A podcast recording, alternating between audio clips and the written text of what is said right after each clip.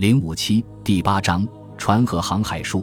尽管在维京时代，斯堪的纳维亚的造船传统同北欧其他地区没有本质区别，但是考古证据表明，维京船只更加轻巧、细长、迅速。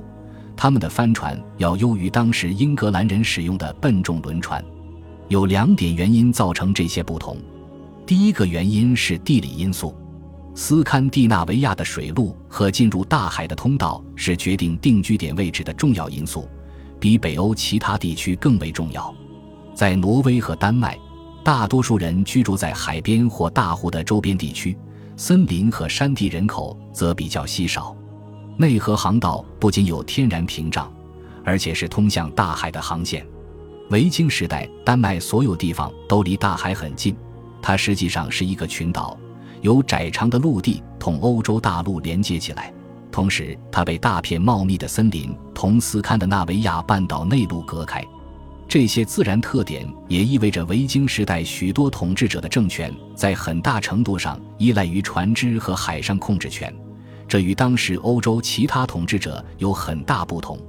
八世纪末，丹麦国王统治的广大帝国极其依赖海上力量。第二个原因是历史因素。斯堪的纳维亚距离罗马人和后来的法兰克人都足够遥远，这使他在公元后第一个千年内的政治和宗教生活得以繁荣，相对不受欧洲其他地方变革的影响。留存下来的一个特征就是船只作为宗教和世俗象征所起的核心作用。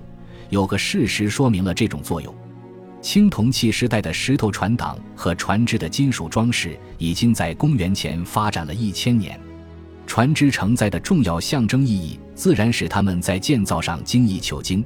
一艘好船能为拥有者增加美誉。在维京时代出现的基督教文化与北欧文化的冲突中，船葬比之前更加频繁，暗示船只作为宗教象征更具重要性。至少对于抵制新宗教前进步伐的异教徒而言是这样的。早期斯堪的纳维亚社会中，船只的象征和现实意义导致船只设计的改进。由此，斯堪的纳维亚人比其他北欧人的设备更加完善。在欧洲许多地方，船的主要功能之一是运输货物。